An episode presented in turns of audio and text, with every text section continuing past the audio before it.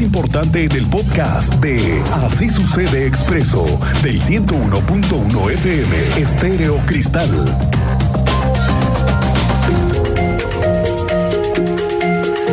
Oiga, pues le cuento que hace un rato, en el restaurante más conocido por los periodistas y políticos y conservadores y de la iglesia y de todos lados, eh, le digo que el restaurante 1810 es uno de los más reconocidos. Ahí nos hemos formado muchos reporteros, ¿verdad, Cristian? Sí, señor, pero muchos. Pero muchos hemos estado ahí formados. Bueno, pues ahí esta mañana, un lunes habitual, en el famoso 1810, le cuento que había sido convocada una rueda de prensa por parte de organizadores de la Feria de Carne y el Vino, que se va a desarrollar ahora en enero del 6 al 15, que va a ser en Ezequiel Montes. Bueno, ahí también, en otra rueda de prensa, estaban los ambientalistas. Pero en esa mini, en la primera rueda de prensa de la que le estoy hablando, están anunciado el queretano, el torero queretano Octavio García El Payo, que se presentará también en una corrida el 7 de enero. Claro, después de la encerrona que tiene el 25, ¿eh?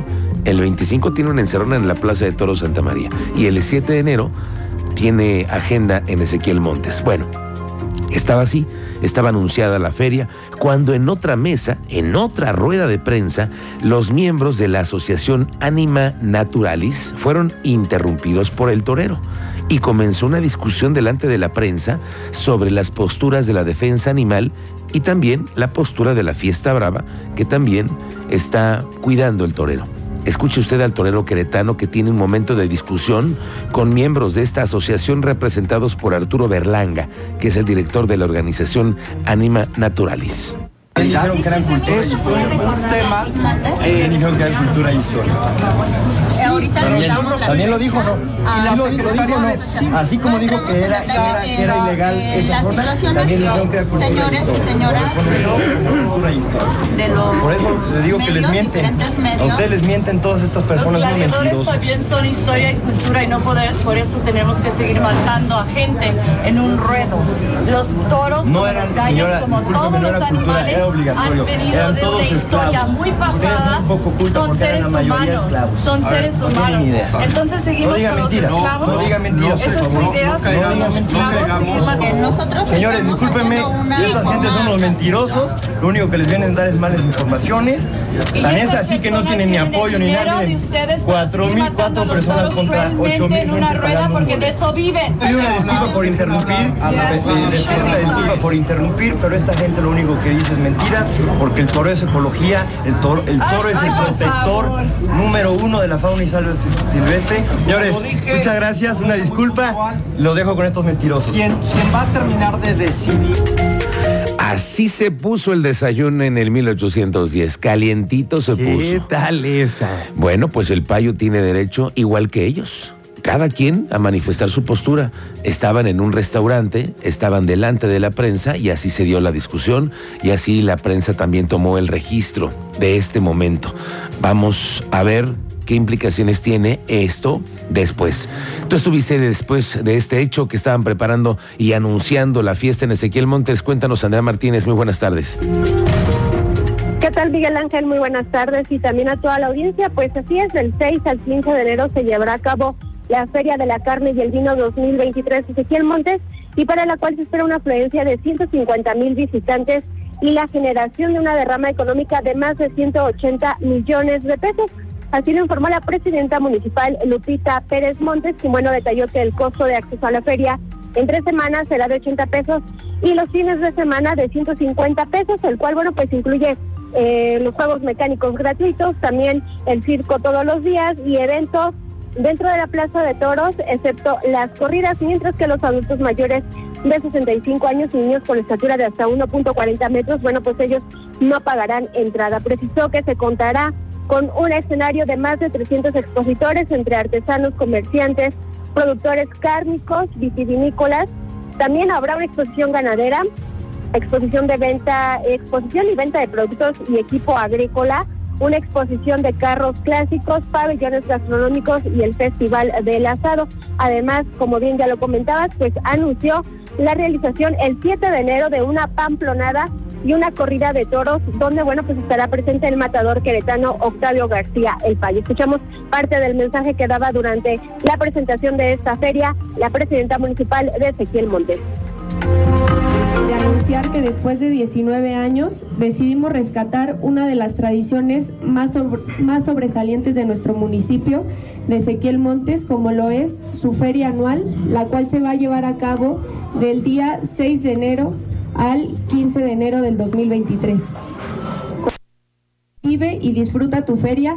Hacemos una invitación a las y los visitantes para que disfruten de las actividades que se, que se van a realizar en prolongación Belisario Domínguez y número, esquina con carretera federal San Juan del Río Gilitla, a un lado del viñedo La Redonda, frente al fraccionamiento Montequis.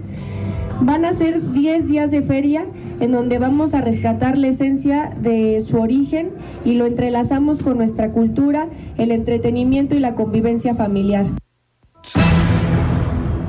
Eh, pues Pérez Montes reveló que entre los artistas a presentarse en el Teatro de Pueblo se encuentran Ángela Aguilar y bueno, cerrará aquí eh, la banda marca registrada. Además, bueno, eh, destacó que para garantizar la seguridad pues de las personas que asistan a esta feria, se contará con todo el estado de fuerza entre Policía Estatal Municipal, entre otras dependencias estatales, municipales y federales. Y bueno, también comentarte que justamente la presidenta municipal de Ezequiel Montes, Lupita Pérez Montes, eh, daba a conocer que se espera la generación de una derrama económica de 160 millones de pesos en el pueblo mágico de Bernal. Esto, bueno, pues con motivo del periodo vacacional de Sembrino correspondiente a las fiestas de Navidad. También, bueno, pues precisó que para esta época esperan en promedio una ocupación hotelera del 85%, porcentaje que beneficia la recuperación económica de este sector. Escuchemos eh, justamente la información que compartía también al respecto la alcaldesa de Ezequiel Montes. Pues una ocupación hotelera más o menos del 85%. ¿Y en derrama en cuánto esperaría? Eh, alrededor de 160 millones. Y bueno, recordó que derivado de esta temporada de sembrina, pues actualmente también implementan y está en marcha un operativo especial de seguridad en el pueblo mágico de Bernal para recordar la tranquilidad de los turistas y locales. Esta fue la información, Miguel Ángel. Gracias, Andrea Martínez, pendientes. Se les viene una nueva recomendación a la Policía Estatal y es por un tema de una manifestación en la que intervinieron los cuerpos de seguridad cuando protestaban en carriles centrales de 5 de febrero. Recuerda usted seguramente este hecho cuando eh, miembros de una agrupación de Santiago Mezquititlán de Amealco interrumpieron carriles centrales, ¿sí? Bueno, pues el comité comisionado presidente de la Defensoría de los Derechos Humanos, Javier Rascado, adelantó que están elaborando una nueva recomendación por la forma en la que intervinieron los estatales. Sí, ya estamos, ya estamos prácticamente. Eh, lo que pasa es que hubo muchas diligencias. Son muchos los videos que se, que se tuvieron que revisar. Hubo muchísimas comparecencias de funcionarios públicos y hemos estado analizando infinidad de información. Nos estamos apegando también mucho a los, a los parámetros internacionales entonces hemos estado avanzando y sí, próximamente tendremos una resolución. Oiga. Estamos sobre el tercer día de ajustes a las rutas y frecuencias del transporte público en la zona de Cibatá, Saquia, La Pradera, donde el Instituto Queretano del Transporte está apuntando nuevas estrategias para mejorar el servicio.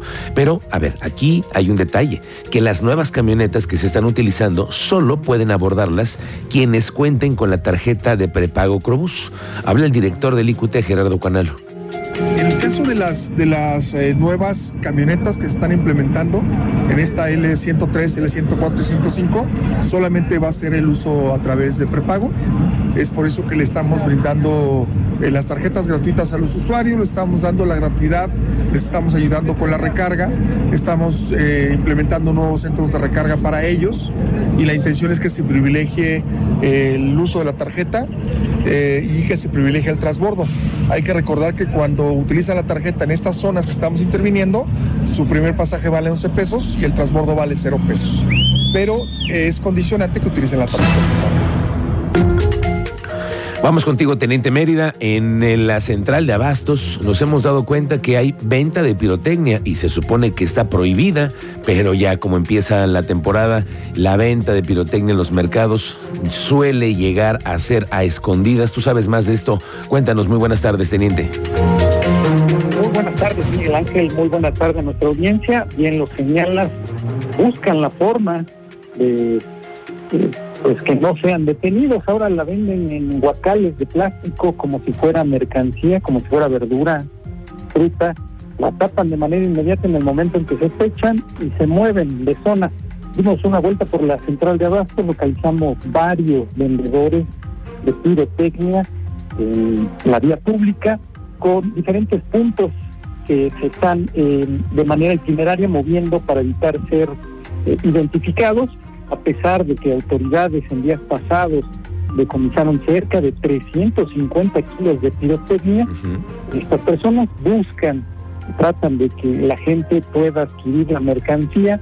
Este es el caso en específico de la central de abastos al sur de la capital de Querétaro, que se vende desde chisperos, luces, cohetones, bombas, de todo lo que ocupes, eh, detienes un momento y te traen la mercancía para que tú puedas seleccionar el, desde el precio de 50 hasta 100, 150 pesos la pieza, Miguel Ángel. Y luego los accidentes, teniente. Y luego nos preguntamos por qué pasan las cosas así, con tragedias en mercados. Se nos han prendido mercados y no parece que no aprendimos no aprendemos. El Tepetate ya una vez se nos prendió. Alguna vez ya se prendió. Y no nos vayamos lejos. Aquí en la ciudad vecina de Celaya, la gran tragedia de hace aproximadamente 20 años. Sí, sí, sí. En, sí, el, sí. en el abastos de aquella ciudad En- vecina. Claro, te recuerdo esa tragedia. En el 99. No, no, no, no, no, qué cosas. Bueno, teniente, estamos pendientes contigo.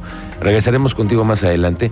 El anuncio del gobierno del estado de mantener el monto de inversión para obra y acciones por poco más de 10.600 millones de pesos, de los cuales 4.000, 4.000 millones se destinarán a obra pública. Esto va a permitir que se pueda mantener la actividad de la construcción. El presidente de la CEMIC, Oscar Hale, dice que hoy en día están lamentando que el contrario del gobierno federal, en el gobierno federal están reduciendo el monto, las inversiones de obras, en tanto que el gobierno va para arriba.